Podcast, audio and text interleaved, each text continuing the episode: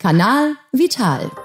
Der Podcast rund um die Gesundheit, präsentiert von Hermes Arzneimittel. Seit über 100 Jahren ist Gesundheit unser Auftrag.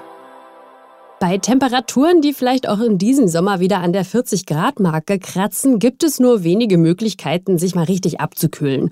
Der Klassiker bleibt der Sprung ins kühle Nass, dicht gefolgt von kühlendem Eis und Schwitzen, was das Zeug hält. Denn Schwitzen ist unsere körpereigene Klimaanlage.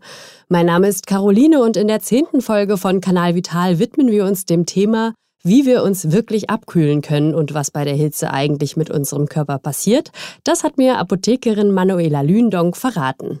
Hallo, Frau Lündonk. Hallo. Was hilft denn eigentlich besser, der Sprung in den See oder das kalte Eis? Ja, weder noch. Viele Menschen denken ja, dass kaltes Duschen hilft, aber genau das Gegenteil ist eigentlich der Fall.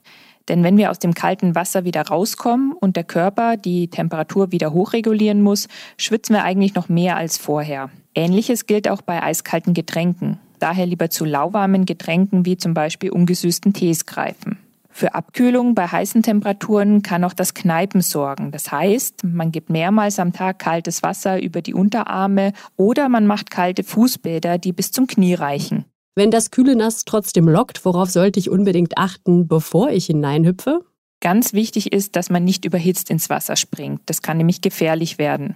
Lieber langsam ins Wasser reingehen und sich auch vorher gut abkühlen. Beim Schwimmen selbst abrupte und ungewohnte Bewegungen meiden.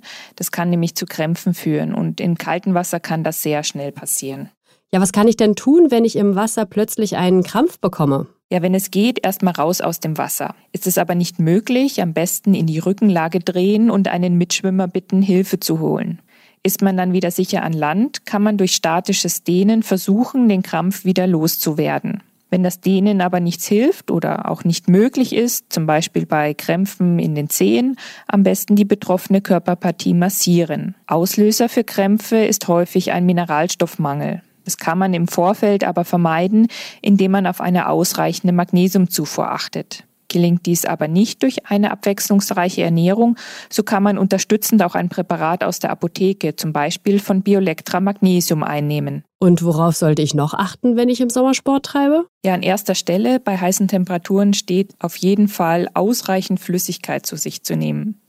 Man sollte es auch mit der Belastung nicht übertreiben, also nicht direkt in der Mittagshitze um den Block joggen, sondern am besten morgens, wenn es noch angenehm kühl ist. Bei sportlichen Aktivitäten sollte man auch an Sonnencreme denken und eventuell eine Kopfbedeckung aufsetzen. Was passiert denn eigentlich, wenn wir schwitzen? Der Schwitzen ist quasi der natürliche Kühlmechanismus des Körpers. Wenn es zu heiß wird bzw. die Kerntemperatur des Körpers ansteigt, senden Nervenzellen diese Information an unser Gehirn und von dort aus erfolgt dann die Steuerung zur Schweißproduktion.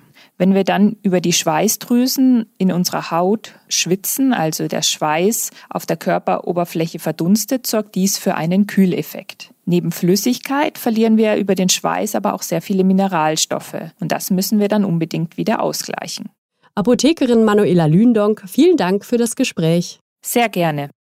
Wer also ein paar Regeln beachtet, kommt ohne Hitzeschock durch den heißen Sommer. Weitere Infos gibt's auch im Netz unter biolectra.de. Und das war sie auch schon, die zehnte Folge von Kanal Vital. Wir hören uns hoffentlich im nächsten Monat wieder. Ich freue mich, wenn ihr auch da wieder dabei seid. Bis dahin und bleibt gesund. Kanal Vital. Der Podcast rund um die Gesundheit. Fit sein und bleiben mit Hermes Arzneimittel. Seit über 100 Jahren ist Gesundheit unser Auftrag. Jeden ersten Dienstag im Monat bei podnews.de und allen wichtigen Podcast-Portalen.